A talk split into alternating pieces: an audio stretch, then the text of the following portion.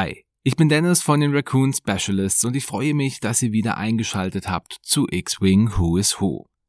Heute wird es sehr klonlastig werden, denn wir befassen uns mit dem Klon Z95 Sternenjäger der Galaktischen Republik.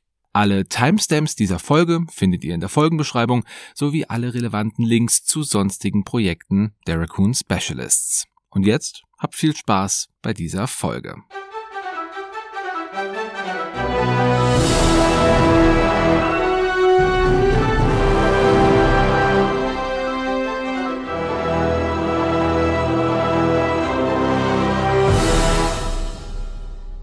Der Klon Z95 Kopfjäger wurde im späten Verlauf der Klonkriege als Gemeinschaftsprojekt der Income und der Subro Corporation entwickelt und gebaut und sollte nach und nach die älteren V19 Torrents ablösen. Interessanterweise war der Klon Z95 aber auch nur eine von vielen Z95 Varianten, die während der Klonkriege gebaut wurden. Die Republik ließ ihre Z95er speziell auf die Klone anpassen, was für jeden Klon ein Vorteil war, aber für jeden anderen Piloten ein klarer Nachteil. Der Jäger hatte eine Länge von 16,74 Meter und eine Breite von 18,13 Meter und war genauso groß wie der kanonische Z95 Kopfjäger. Der Legends Z95 Kopfjäger hingegen hatte nur eine Länge von 11,80 Metern, wobei ich davon ausgehe, dass man es im Kanon jetzt einfach mal angeglichen hat, weil es anders ja auch nur wenig Sinn ergeben hätte. Der Jäger konnte eine Maximalgeschwindigkeit von 1150 Stundenkilometern erreichen und hatte keinen Hyperraumantrieb, was ihn von Trägerschiffen abhängig machte. Bewaffnet war er mit zwei von Tame Back hergestellten KX-5 Laserkanonen und zwei Protonen-Torpedowerfern, die mit jeweils acht Proton-Torpedos ausgestattet waren. Um im Kampf aber auch etwas auszuhalten, wurde auch ein Schildgenerator verbaut und für die Aufklärungsmission wurde der Jäger zudem mit Nahbereichssensoren ausgestattet. Da sie nach und nach die Torrents ablösten, wurden auch die Einsatzszenarien immer mehr. Und neben Aufklärungs- und Kampfmissionen wurde der Z95 auch immer wieder für Eskortierungsmissionen verwendet. Den ersten chronologischen Einsatz, den sehen wir in der Serie Star Wars The Clone Wars Staffel 4 Episode 7 Die Dunkelheit von Umbara. Und hier noch ein kleiner Fun Fact. Im Episodenführer von StarWars.com wurde der Jäger in der genannten Folge als Z85 Kopfjäger bezeichnet und man ging anfangs davon aus, dass es wirklich ein Vorgänger zum Z95 wäre, jedoch wurde der Eintrag später angepasst. Wenn man sich heute die alten Konzeptzeichnungen des T65 X-Wings von Colin Cantwell ansieht, merkt man, dass der Klonjäger optisch sehr stark an diesen Konzeptzeichnungen orientiert ist. Ja, das war's dann auch erstmal zum Jäger an sich. Kommen wir jetzt zu den Piloten, die dieser Jäger mit sich bringt. Und um es mir und auch euch leichter zu machen, gibt es vorher eine kleine Übersicht über die Klone. Denn die Kindheit und so weiter ist ja bei fast allen Klonen identisch, obwohl sie alle unterschiedlich Wir sind. sind nur Nummer 99. Nur Nummern. Nicht für mich. Für mich hattet ihr immer einen Namen. Alle Klone wurden auf dem Planeten Camino gezüchtet und großgezogen. Sie wurden nach dem menschlichen Vorbild, dem mandalorianischen Kopfgeldjäger Django Fett erstellt. Hierbei wurde aber die genetische Struktur der Klone so verändert, dass sie weniger unabhängig und dafür wesentlich gefügiger waren wie ihre Vorlage. Damit die Klone schneller einsatzbereit waren, wurde in ihrer Genetik der Alterungsprozess so verändert, dass sie doppelt so schnell wie andere altern und somit innerhalb von zehn Jahren kampfbereit waren. Mit der wachsenden Bedrohung durch die Separatisten und der Gefahr eines offenen Krieges wurde der oberste Kanzler Palpatine mit Sondervollmachten betraut, die er nutzte, um die Klone als große Armee der Republik aufzustellen. Die erste Schlacht war die von Geonosis, und danach waren die Klone ein fester Bestandteil des Krieges, der darauf folgte, den sogenannten Klonkriegen. Obwohl alle Klone genetisch auf Loyalität gegenüber den Jedi-Generälen und dem obersten Kanzler programmiert waren, gab es ein paar wenige Fälle, die zur Desertation und Verrat führten. Was aber kaum einer wusste, den Klonen wurde bei ihrer Erschaffung ein Inhibitor-Chip eingebaut, der den Geist der Klone vollständig überschreiben konnte und sie somit zu rücksichtslosen Gegnern machte. So schaffte es Palpatine durch die Order 66 beinahe alle Klone gegen ihre Jedi-Generäle, gegen Jedi-Sympathisanten und alle Feinde des Imperiums zu stellen.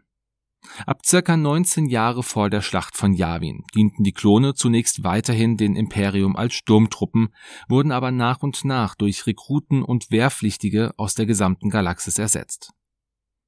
Offiziell wurden die Klontruppen somit 19 Jahre vor der Schlacht von Yavin aufgelöst. Wenn Sie kämpfen wollen, hoffe ich, dass Sie bessere Soldaten dabei haben als diese Sturmtruppen.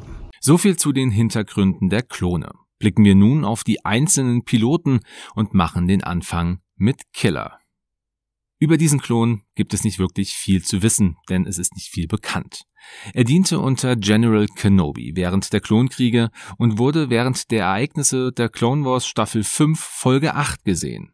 Hier flog er einen von Vulture Class verfolgten Z-95 und wurde auch direkt abgeschossen. Doch durch Killers Opfer konnte sein Freund Engel, der mit seinem beschädigten Y-Wing in den Hangar von Obi-Wans Sternzerstörer gekracht ist, von diesem dort gerettet werden. Man kann vielleicht hier noch erwähnen, dass Killer eine Phase 2 Klonrüstung getragen hat, aber mehr gibt es dann leider über Killer nicht zu berichten. Blicken wir jetzt kurz auf seine Fähigkeit, wie gehabt. Solange du einen Angriff durchführst, falls die übrige Hülle des Verteidigers zwei oder weniger ist, darfst du einen zusätzlichen Angriffswürfel werfen. Falls du das tust, erhältst du einen Erschöpfungsmarker, nachdem du die Würfel geworfen hast. Er ist einer, der sich die Schwachen und Angeschlagenen schnappt und diese brutal abschießt. Aber nicht ohne dabei selbst zu leiden. Ja, leider kann man über diese Fähigkeit jetzt einfach nicht viel sagen, weil anhand seines Auftrittes in der Serie kann man jetzt nicht wirklich nachvollziehen, ob das Ganze wirklich sehr kanonisch ist oder nicht. Aber sei es drum, wir kommen jetzt einfach schon zum nächsten Piloten, den wir auch schon in einem Lati Gunboat gesehen haben. Es geht um Warthog. Hier spricht Warthog. Wir gehen rein. Warthog im Deutschen, also Warzenschwein, gehörte zum 104. Bataillon, dem Wolfsrudel, und war Jedi-Meister Plo Koon unterstellt. Schon von Kindesbeinen an wurde er zum Piloten ausgebildet und hatte entsprechend eine schnelle Auffassungsgabe und gute Reflexe. Er wurde neben dem Z95 auch im V19 Torrent, einem Y-Wing und dem Lati Gunboat ausgebildet. Er war auch Teil der Jägerstaffel, die den Planeten Quarry attackierte. Unter der Leitung von Seseitin und Blokon schafften sie es durch einen gewagten Sprung durch den Hyperraum, die Blockade über Quarry zu umgehen und die separatistischen Schiffswerften dort zu zerstören. Auch auf Felucia wurde Warthog eingesetzt und diente erneut unter dem Kommando von Plo Koon. Während der Schlacht über Felucia wurde Warthog von zwei Droiden Vultures in die Enge getrieben und konnte nur knapp durch Plo Koon gerettet werden. Später wurde das 104. Bataillon unter dem Kommando von Commander Wolf nach Alina entsandt, um Hilfsgüter zu liefern. Hier flog Warthog eines der Lati Gunboats, die die Güter auf den Planeten bringen sollten. Zuletzt war er auch Teil der Schlacht von Kadavo, wo er zusammen mit dem Wolfpack ein Sklavenlager voller Tokuta-Sklaven befreien sollte. Hier flog er einen Z-95 Klonjäger, wurde aber während der Schlacht getroffen. Nur mit Glück konnte er sich noch in den Hangar des republikanischen Transporters retten und überlebte. Seinen ersten Auftritt hatte Warthog im Clone Wars Comic Dem Untergang geweiht von 2010 und hatte danach auch immer wieder Auftritte in der Serie Star Wars The Clone Wars. Den allerersten Auftritt in der Serie selber, den hatte er dann in Staffel 2, Folge 1. Spannenderweise hat er mit dem Z95 Klonjäger die gleiche Fähigkeit wie im Lati Gunboat. Nachdem du oder ein befreundetes nicht limitiertes Schiff in Reichweite 0 bis 2 während des Kampfes zerstört worden ist, wird jenes Schiff bis zum Ende der Phase nicht entfernt. Ja, wirklich was genaues dazu sagen kann man nicht. Er ist halt ein Überlebenskünstler und er hält auch seine Staffel am Leben. Was ich natürlich cool fände, einfach aus dem Hintergrund, dass er einen Y-Wing oder auch einen V19 Torrent geflogen ist, wenn wir ihn vielleicht auch nochmal wiedersehen als entsprechenden Piloten für die Republik für diese beiden Schiffe. Cardpacks machen es ja möglich. Wechseln wir nun zu einem Piloten, von dem ich überrascht war, dass wir ihn im Spiel sehen. Es geht um Boost. Ich kann nichts dafür. Das ist Boost, Sir. Der nimmt nur im Urlaub mal ein Bad. CT-4860 oder auch Boost war genauso wie Warthog dem 104. Bataillon, dem Wolfsrudel, zugeteilt und diente unter Commander Wolf und dem Jedi-Meister Plo Koon.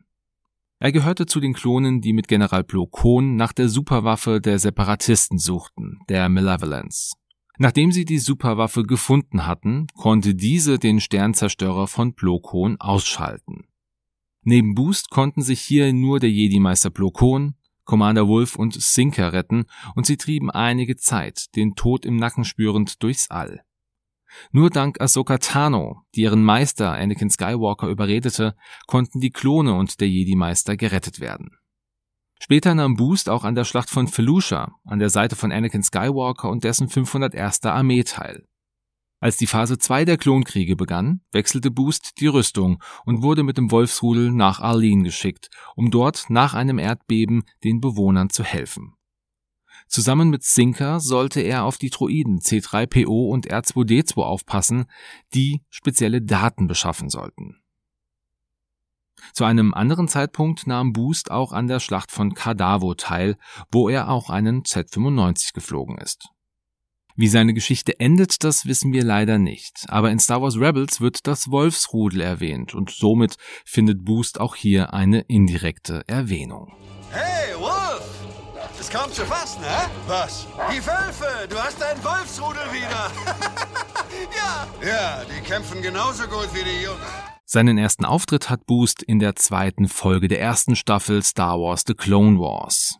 In den Battle Tales Comics, die Nebenschauplätze der Serie zeigen, taucht Boost auch auf. Schauen wir uns jetzt noch Boosts Fähigkeit an. Zu Beginn der Kampfphase Falls ein befreundetes Schiff in Reichweite 0 bis 1 ist, dessen aufgedecktes Manöver blau ist, darfst du eine Boost-Aktion durchführen. Ja, kurz gesagt, der Name ist Programm. Boost boostet dann, wenn er mit Freunden unterwegs ist. Das kann man zwar in den Clone Wars nicht sehen, aber es passt. Ja, jetzt machen wir einen großen Schritt auf einmal und sprechen über mehrere Klone gleichzeitig, denn alle haben neben ihrer Klon-DNA noch eines gemeinsam, keine Hintergrundgeschichte. Die Piloten CT1020 oder auch Drift, Slider, Stub und Neck sind alle wohl durch FFG oder AMG erdacht worden und finden sich weder im Kanon noch in den Legends wieder. Wenn man sich jetzt aber die Artworks der Karten ansieht, dann kann man davon ausgehen, dass Slider an der Schlacht von Felucia teilgenommen hat, während Stub bei der Schlacht von Umbara versucht hat, die Blockade der Separatisten zu durchbrechen und Neck während der Schlacht von Kato Naimodia, was im Übrigen die Heimatwelt der Naimodianer ist, als unvorsichtiger Ausbilder mitgewirkt hat.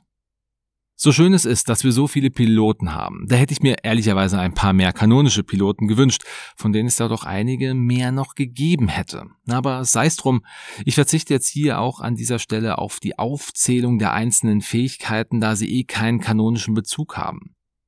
Aber wir schließen die Folge natürlich mit einem Piloten ab, der eine Geschichte hat. Und wenn es auch keine lange ist, es geht um Hawk. Hawk, wir werden Unterstützung aus der Luft brauchen. Wir werden sie kriegen. Die Jungs und ich sind einsatzbereit. Diesen Piloten kennen wir auch schon aus dem Lati Gunboat. Er gehörte zu Anakin Skywalkers 501. Legion und war oft für Escort, Absetz und Extraktionsaufgaben eingeteilt. Das erste Mal hören und sehen wir ihn während der Schlacht von Christophis, wo er ein Lati Gunboat fliegt und Anakin, Obi-Wan und Captain Rex und dessen Truppen aus einer brenzligen Situation evakuieren muss. Zusammen mit der 501. flog Hawk unter erschwerten Bedingungen bei der Schlacht von Umbara und musste ohne jedes Licht die Soldaten in seinem Kanonenboot auf Umbara absetzen, was er nur durch seine enorme Erfahrung schaffte. Später setzte er Anakin, Obi-Wan, Ahsoka und Rex auf Onderon ab, wo die vier auf Saw Gerrera trafen. Während der Schlacht von Scipio war Hawk einer der Z-95-Piloten, die Anakin Luftunterstützung boten, als es darum ging, einen von Separatisten übernommenen Stützpunkt wieder zurückzuerobern.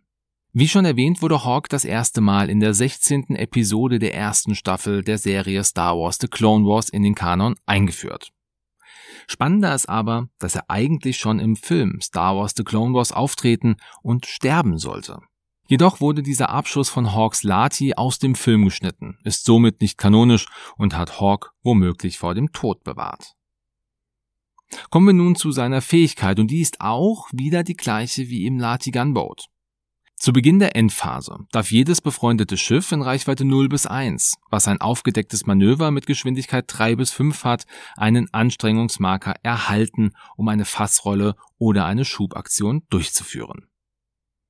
Ja, im Grunde zeigt diese Fähigkeit, wie gut Hawk in brenzligen Situationen arbeiten kann. Er schafft es, nach langen Flügen immer mehr aus sich und seinen Kameraden rauszuholen und verschafft sich am Ende noch einen Vorteil, selbst wenn es danach für ihn gefährlicher werden könnte. Ja, dann beenden wir nun die Einblicke in die Hintergründe der Klone. Sir, yes, Sir. Ich danke euch fürs Reinhören, freue mich auf alle Kommentare, auf welcher Plattform auch immer und freue mich auch über eine gute Bewertung auf euren Podcast-Plattformen. In den nächsten Episoden werde ich mich mal mit dem Cardpack Draufgänger und Fliegerasse oder Hotshots in Aces 2 beschäftigen. Hier habe ich mir überlegt, dass ich pro Fraktion eine Folge mache, damit die einzelnen Folgen nicht ganz so voll werden. Bis dahin wünsche ich euch jetzt einen schönen Sonntag, einen guten Start in die Woche oder einen schönen Tag, wann auch immer ihr diese Folge hört. Macht's gut, bis bald und ciao.